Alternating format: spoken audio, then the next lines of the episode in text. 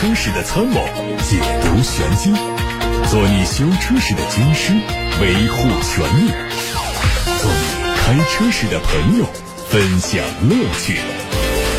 调频九二七，傍晚六点半，董涛说车，只和车友在一起。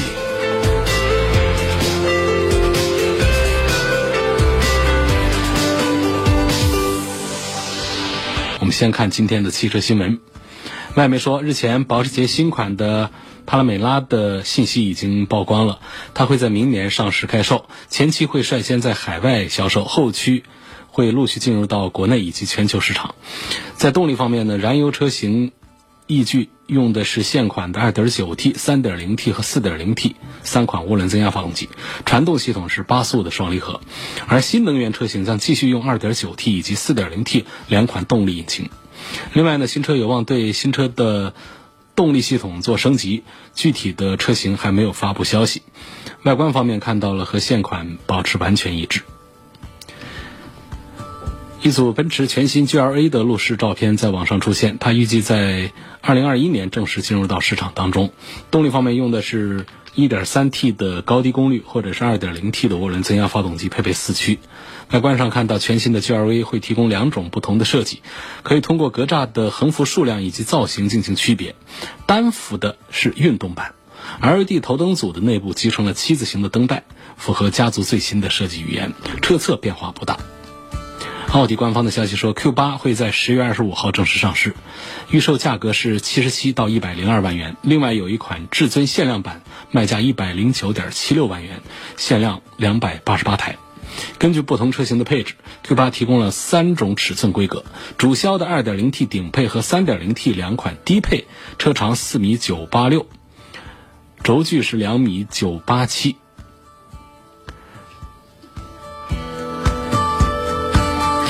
华晨宝马正式宣布，旗下的两款新能源主力车型再次进行产品升级，推出新款的 BMW 五系插电混合动力以及 X1 插电式混合动力车型。新款 530LE 将会配备全新设计的12.3英寸的全液晶仪表，还有第七代的 iDrive 智能人机交互系统。新款的 X1 插混呢，会迎来全新的外观升级。随后，它的命名也会升级为 X1 xDrive 30LE。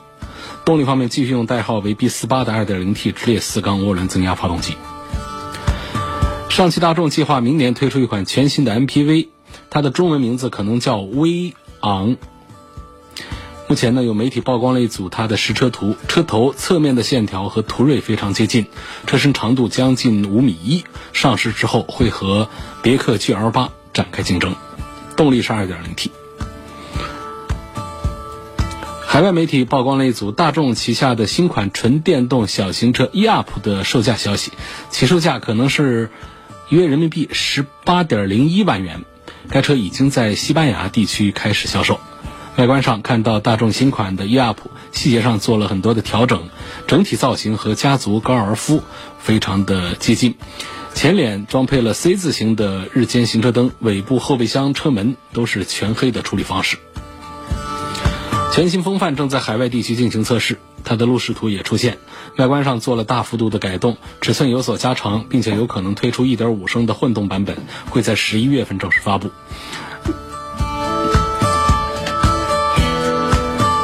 看看荣威，上汽荣威官方传出消息说，RX5 的 MAX 插电混动版本会在十一月二十二号开幕的2019广州车展中上市，它的定位是紧凑型的 SUV，整体外观是燃油版的风格。最后是名爵的消息，名爵 EHS 会在十一月二十二号的广州车展上发布。作为名爵 HS 的插电混动车型，它的综合工况油耗只有一点三升，参考名爵六插电混动和燃油版之间五万元的官方价格差，名爵 EHS 的补贴之后起售价可能是十六到十七万元。今天董涛说车微信公众号的头条文章呢，要提醒大家重点阅读，尤其是在武汉市区开车的车友们要注意，这些信息呢跟军运会有关，也跟每一位驾驶员朋友都有关系。因为今天的军运会的开幕式已经呃做了彩排，那么明天呢将会是交通管制的第一天，所以在今天呢。十月十四号，轨道交通全线网运营的收班时间呢是延迟到零点。像三号线体育中心站、三号、六号线东风公司站，这个全天都是封闭的一个状态。三号线列车呢，在体育中心站、东风公司站通过不停车；六号线开往东风公司方向列车，在车城东路站停客。然后呢，明天的出行呢，大家要注意，我们在节目一开始就已经跟大家报告过了。明天是实施交通管理措施的第一天。针对危化品运输车、货车外部机动车的临时管理措施都会启动，所以要提醒大家，为军运会成功举办了要贡献自己的一份力量。同时，针对赛事期间军运会专用道通行事故快处、快赔等内容，再次提醒大家，建议广大驾驶员提前安排好自己的出行时间和线路，尽量是乘坐公共交通工具出行。比方说，像这个军运会的专用道的这个信息，呃，大家如果说涉及到了相关的路线之后，会会发现这些道路上的交通标志已经全部安装到位了。在高德地图上导航行驶呢，也会有相应的标志和语音的提示。因为从明天开始一直到十月二十八号。每天早上七点到晚上十点，军运会专用道只允许持有军运会专用车辆通行证的车辆以及执行任务的警车、消防车、救护车、工程救险车通行。我们驾驶员朋友们、普通市民，如果你开机动车出行的话，千万不要占用军运会专用道行驶。那么，这个军运会的专用道一般在哪儿呢？公安交管部门的相关负责人介绍说，在高架桥、在城市快速路上，一般是设置在最左侧的车道；在地面层设置的军运会专用道和公交专用道共车道的时候呢，公交车辆是可以通行的。军运会专用道在个别路口和左转、右转车道共车道的时候呢，左转、右转就只有一股车道，社会车辆左转或者是右转可以临时借道。应该尽快的驶离，没有持证的啊，有哪些证呢？包括军运会专用车辆通行证、军运会开闭幕式车辆通行证以及军运会开闭幕式彩排车辆通行证。没有持有这些证的车辆，那么在军运会专用道上通行是违法行为。按照驾驶机动车不按规定车道行驶的条款来罚款五十元，记三分儿这是在。城市快速路上，或者是罚款五十元不记分，那就是非城市快速路。详细的情况呢，大家可以上董涛说车微信公众号来查看。先看今天朋友们的提问。有网友说：“你最近有没有试驾过长安的 CS 七五 Plus？哪个版本更值得入手？然后这车挺漂亮的，如果不太合适的话。”还希望推荐其他的十五万落地的 SUV，呃，长安 CS 七五呢，它这个车的颜值还是不错，就是长得好看，然后用这爱信的六 AT 变速箱也是让人放心。但是呢，它的底盘行驶品质还是很粗糙的，还有它的油门调教啊，它的变速箱的匹配呢都不够好。这些问题呢，还是显示显得这个厂家的技术水平是一般。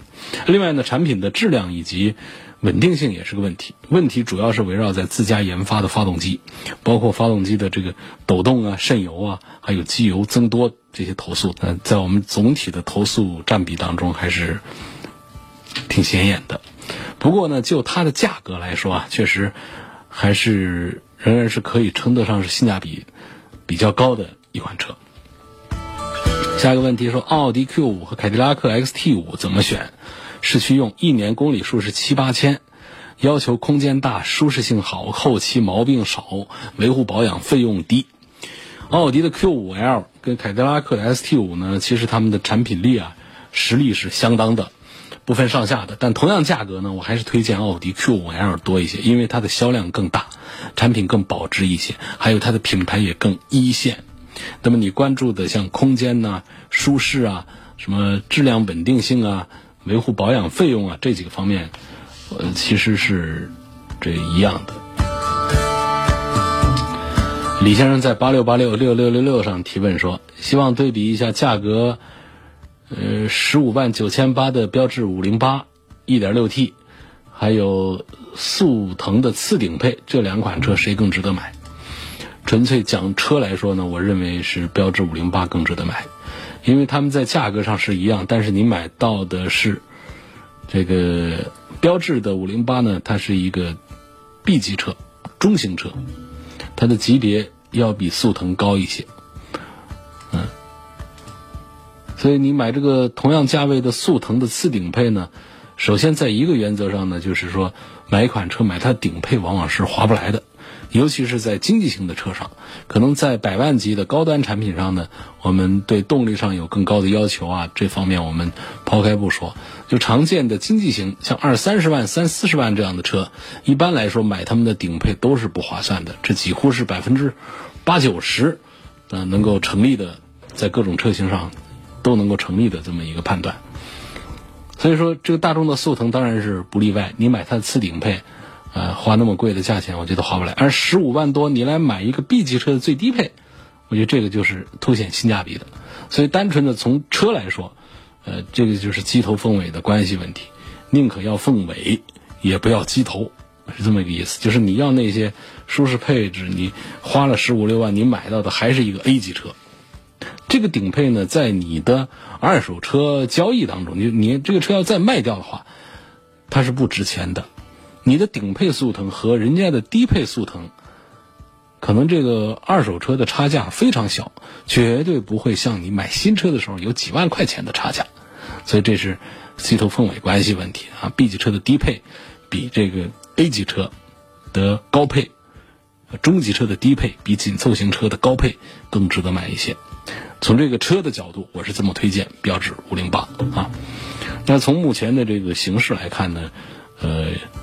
这个我这个推荐呢，可能又得从另一个角度来讲，因为标致的产品呢销量不大好，车呢我们认为这一代的标致五零八的外观内饰的改造是成功的，是挺漂亮一个车。然后呢，它用 1.6T HP 的发动机配 6AT 呢，这样动力我们也是不用担心的。你希望你不用担心像一个速腾他们喜欢用双离合这种东西，所以这这些方面就是纯粹从车上讲，我是认可标致五零八。但是呢，从这个呃。品牌工厂还有这个网络，网络不是指的我们上网的这个互联网这个网络，这指的是销售网络、售后服务网络，就指的是全国各地的 4S 店的分布网络。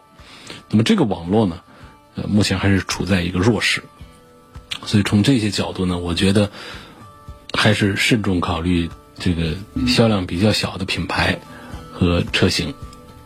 下一个话题问：奥迪 Q5L 尊享时尚型。三十四万元适合入手吗？这是向先生，向先生在八六八六六六六六上提的问题。在今天节目的第一个问题呢，我就不是第一个问题，就是前头的几个问题当中就回答了奥迪 Q5L 和凯迪拉克 ST5 的这么一个嗯对比的关系。那么它的尊享时尚型呢，是属于它 2.0T 的低功率的高配。呃，在这个 Q5L 上呢，我推荐的比较多的仍然是它的 2.0T 的高功率的最低配。高功率就是两百五十多匹马力的那个是高功率，一百多匹马力的那个是低功率。在 Q5L 上呢，这个还是推荐买它的高功率的最低配。尊享时尚型是我推荐比较多的 2.0T 的低功率。这个配置是我在奥迪 Q5L 这个系列里面推荐比较多的。那么关于价格，这等于是优惠了十万了啊！你说三十四万入手合适吗？我觉得这个还嫌它不合适的话，那就不公平了，那就欺负人了。这车子怎怎么着也这个也这么大一个啊，个头也这么大，卖的这么便宜，优惠了上十万，我不知道这是在什么渠道的，是不是现在的基本行情就已经到了这儿？因为我印象这个车应该是四十四万，你现在三十四万等于优惠十万，挺划算啊，值得买。看来自董涛说车微博上的提问，有位网友问：沃尔沃的 XC60 这个车怎么样？呃，车是比较注重安全和环保的，但是呢，现在车友们反映这个车啊，噪音的问题，共准确说应该是共振的问题。就是低频的共振，有说是从排气管方向传过来的，但是呢，做了一些处理之后呢，好像也没有完全解决这个问题。厂家目前好像也没有出一个公告来出个什么方案，彻底的解决这个沃尔沃 XC 六零的这个低频共振的这个问题。有的人比较敏感的试驾完了这个车之后呢，就就觉得不舒服。那么还有一些人还可以，他就是他不太敏感，他开这个车。一一段时间，他也觉得没什么，但这一点是必须要提醒的。这个沃尔沃 x C 六零的低频共振是这个车上车友们反映比较多的一个短板啊，一个缺陷。下面我们看到来自八六八六六六六六上的一个问题，说部队的驾照和我们普通驾照有什么区别？他们能不能开社会车？这是一个有争议的点吧？好像，首先这个驾照在这个。长的样子上都不一样，那么考试的部门、核发的部门也不一样，然后管理的部门也不一样，一个归军方管，一个归地方上管，这区别大了。那么至于能不能开社会车的这个问题，呃，公安部这个曾经是有过一个一个令的，后来那个令好像是撤销了还是怎么样？就是说，这个持部队驾照，这个现现役军人。这个开地方车呢，视为无证驾驶。但是呢，这个令好像是是是废除了还是怎样啊？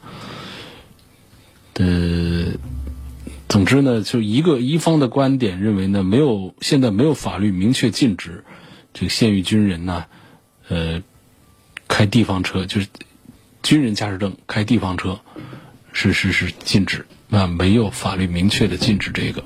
如果出现了交通事故的话呢，保险公司也不能以此为由来拒绝赔偿。也有过这样的官司，就打过这样的官司，大家可以应该是能查得到。呃，现役军人持军方驾驶证开地方车撞了人家的车，赔了对方钱。保险公司一开始不赔，后来呢，法院也判这个保险公司必须全额赔。所以说，综合这些来看，就是确实没有具体的法律条款明确的禁止。军人持军方驾驶证开地方车是非法的，嗯，而从另一方呃来说呢，就是我们从这个公安部的这个相关的规定上讲呢，就是持军队呀，呃，这个武警部队的机动车驾驶证，还有这个境外的机动车驾驶证的这个，应该是呃符合申请条件的，应该是可以申请相应的准驾车型的社会机动车驾驶证，就是换证，嗯，是是是要求是做这个做这个换证的。所以这这是一个，好像是一个有争议的点，这具体我也搞不清楚是怎么回事。好，下面继续看到的话题，问奔驰 S 级应该买它哪个配置比较好，性价比比较高？呃，通常的观点会认为买最低配的。我前面已经做了一个呃解答，我说在十几、二十几万、三十几万的这样的车当中呢，确实是宁可买低配，显性价比，最好是不要买。这个这个高配顶，尤其是顶配，顶配多的是一些舒适配置，但是说在百万级的产品上呢，通常还是这个这个看大家的这个需求来，因为这方面呢有一些配置啊，它跟我们经济型选车的这个标准，它还是呃有不一样的。不过讲呢，就是比方说像这奔驰的 S 级呢，它有 2.0T 的四缸机的版本，四缸机呢其实不比六缸机慢。因为它加了四十八伏的轻混之后，提速一样的，呃，非常的快。但我觉得呢，就是百万级的消费呢，咱们就不在意这个这这几万块钱的一个问题。呃，排放上的这个问题呢，你这个二点零 T 的排放也没有比这个三点零 T 的 V 六啊，这个排放上要好太多，好多少。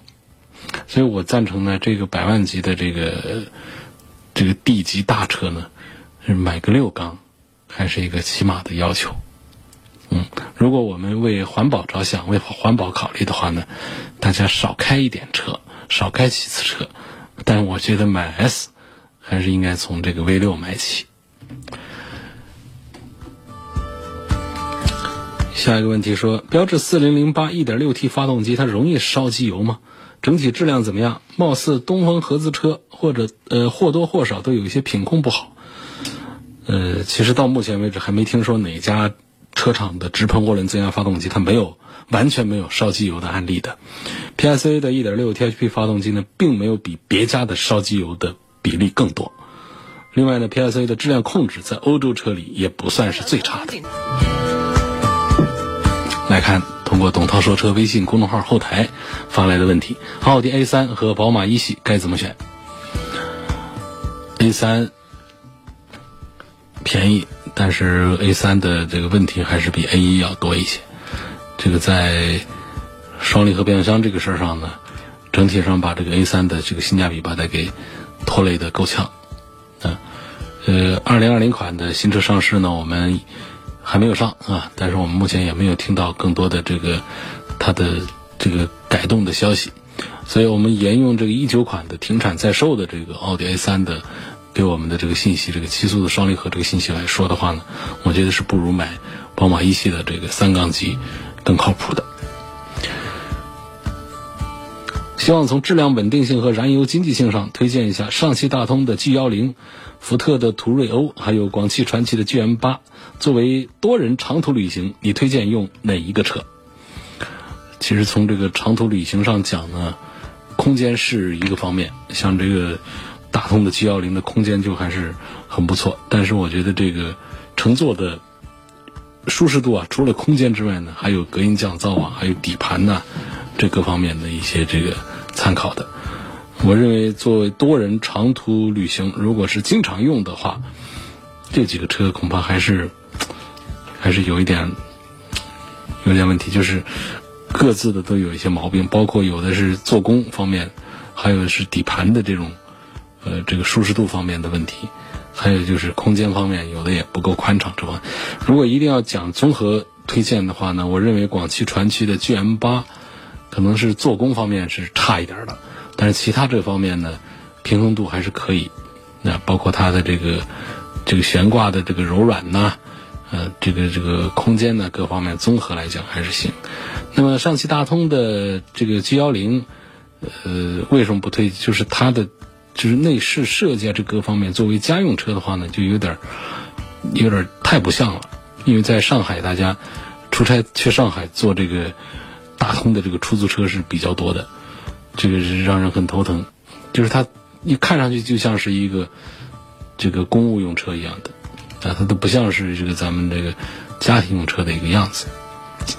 所以，福特的这个途锐欧呢，就是它的保有量实在太小了，这个就不敢呃做什么推荐。实际上，这个福特的车呢，应该讲在这个机械方面的制造还是做的比较好的，但是。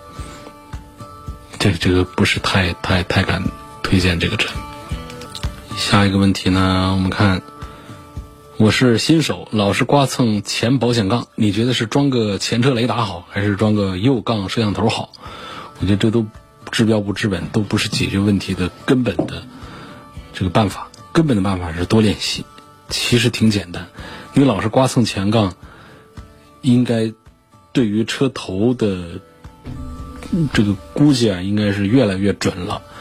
呃，再刮蹭几次，你你就差不多就过关了。先别着急，呃，这个做这个油漆，总是要做油漆的。你不如自己啊，在这个安静的地方，呃，这个自己设置一个非公共财产的障碍物，自己多练习，找找感觉。我做完了，觉得自己的技术可以了之后，再一次把这保险杠的油漆做一下。保险杠本身是个塑料的，没关系的，嗯，刮一下蹭一下，这不要紧。你可以找个装桶什么的，装桶网上都有卖的，很便宜，给你寄一个过来，放车头了，不停的啊，一次一次的自己练习，提高驾驶技术，这是解决根本的方案。呃，所以这个装前车雷达和右杠摄像头，这都是一个辅助的方案。如果说你的距离感一直不好的话，那实际上你的技术一直提不高的话，不仅仅是一个右前方的保险杠的一个问题，还有更多的其他的一些安全隐患。所以我们每一个驾驶员，从对自己负责、对自己的家庭负责、对社会负责的角度来说，呃，慢腾腾的开慢车，但是呢，很懒惰，不愿意多练习提高自己的驾驶技术，我觉得这都是不负责任的表现。车不不是说开的越慢就越安全的。你在道路上开的慢腾腾的，它是个障碍物，同时也是个危险物。这这都不是这个这个解决问题的办法。我们在道路上开车，一定是技术要过关，然后呢就是要合大流，就是主流的车流的速度是多少，我们走多少。太快不文明，太慢也是一个障碍。聊一聊国产版车型的加长吧。国人真的需要那么长的车吗？原汁原味不好吗？真心搞不懂。这是中国特色啊！中国人就喜欢车子显得这个特别的宽敞大气。实际上，中国人的这个平均身高啊，在咱们全球人类当中呢，它它不算是高个儿的。那相反呢，像欧洲啊、美国啊这些地方，平均身高比较高的地方，一些国家，人家的车都比咱小。就是，但是这中国人在这个阶段呢，他对汽车呢，他这个一个是依赖度比较高，第二个是呢，这个新鲜感都还是没有最后的消失。你看中国人在一起，呃，要聊到财富啊什么的，动不动就聊聊聊房子、聊车子了。然后咱们中国还有这么多的汽车节目，都在谈车子。其实到了这个汽车发达国家呢，他就没这么多事儿了，大家就不大谈房子，不大谈。汽车这个事儿，大家关注的是家人在一起玩什么，健康的问题。周六周日不工作啊，多的是更多的是关心自己的这个身心健康这方面的舒适度方面的一些东西。但在这个咱们这个中国，包括其他的一些发展中国家和不发达国家，这对物质啊，对这方面的这个追求还是要多一些。所以这个汽车上就是这样，就是。大家从早期的需要一个车，然后到现在呢，需要自己的车更大、更宽敞，啊，给后排的人有更多的照顾，所以这都是阶段性的一种这个需求。我觉得，再再往后再越来越，呃，这个普及，大家对汽车越来越见惯，就像对自行车一样的，啊，见多了之后，大家还会在私底下见面就议论，我今儿骑的这个什么牌子的自行车来的嘛。我的自行车是花两百八买的还是三百二买的？这是一个值得讨论的话题吗？就不是了。还有朋友继续在问，军运会的这个交通管制到底是怎么样的？现在流传的版本特别多，不知道哪个是对的。我跟你说啊，第一，第一，你以咱们交管网上的交管局网站上的公告为准，这个是错不了的。第二个呢，像媒体。专业媒体网站，像我们楚天交通广播的官网，还有我们汽车节目《董涛说车》上面，今天也贴了这个相关的内容，给大家去看。所以你不用在网上到处找这样的流传的版本，不用，有帮大家搜集好的、整理好的、工整的版本给大家看。我最近看了比亚迪唐的燃油版，在里面坐了一会儿，感觉车很不错。希望点评这个车，比如说发动机啊、底盘呐等等，这车的实体按键特别少，都呢集成在屏幕上了，是不是容易出问题？这个倒不容易出问题。这屏幕上集成这个按键呢，就是触摸屏，这是非常非常成熟的一个技术。只是说，这个触摸的这种方式，大家体验好不好的问题。它本身质量上、技术上是非常成熟，是一点问题都没有的。嗯，说实话，比亚迪车上的这个按键呢，我还比较欣赏他们家的一个风格，就是用中文。我们觉得这个咱们不管是合资车、自主车，一个劲儿的喜欢用，呃，用这个这个用英文。实际上，在这个咱们这个文化自信这方面，就讲。我们这车上其实完全可以自主品牌，主要是卖到中国市场上的就可以用中文的这个按键的。你卖到国外去，你也可以用中文。你出口出去，你让他们学中文嘛？干嘛总是咱们学英文呢？所以这这一点，我觉得这这是在其他品牌里面都不这么做的。就比亚迪，呃，他这么做做了这几年，我我还挺欣赏这个按键上的这个印的字儿，中文这个事儿。这这这是一个题外话啊。但是这朋友呢，他最关心的是比亚迪的唐。这个燃油版，呃，他他里头坐了会儿，他希望点评一下这个车。这这个车呢，首先一点呢，我不光是坐过，我还开过，车挺大的。其实啊，你开它坐它的时候，你会感觉有一种这种大车的那种奔驰、宝马、奥迪的那种大 SUV 那种底盘的厚重感。大家去感受一下之后会得出。当然，这还前提还得是你对奔驰、宝马、奥迪也有过这个对比之后，其实它的底盘调的是非常好的。啊，这是唐的这这个，这是第一点。那么它的这个发动机呢，也是很简单的一个 2.0T 的涡轮增压，配上的是成熟度很高的 6AT，我觉得这都没有问题。啊，不用担心它在这方面的这毛病。要关注的是什么？就是你这个唐上面呢，就是你看到它这个作为这个咱们的中国品牌自主品牌里面的知名度比较高的一个产品，实际上呢，在这个这个这个做工这个方面呢，还是。还是差一点，尤其像它这个车呢，到了高配的时候，有到二十多万的，哪能能新能源版，这个纯燃油版呢也是十几万、十好几万的一个产品，就是感觉的有点大，但是呢有点粗枝大叶的意思。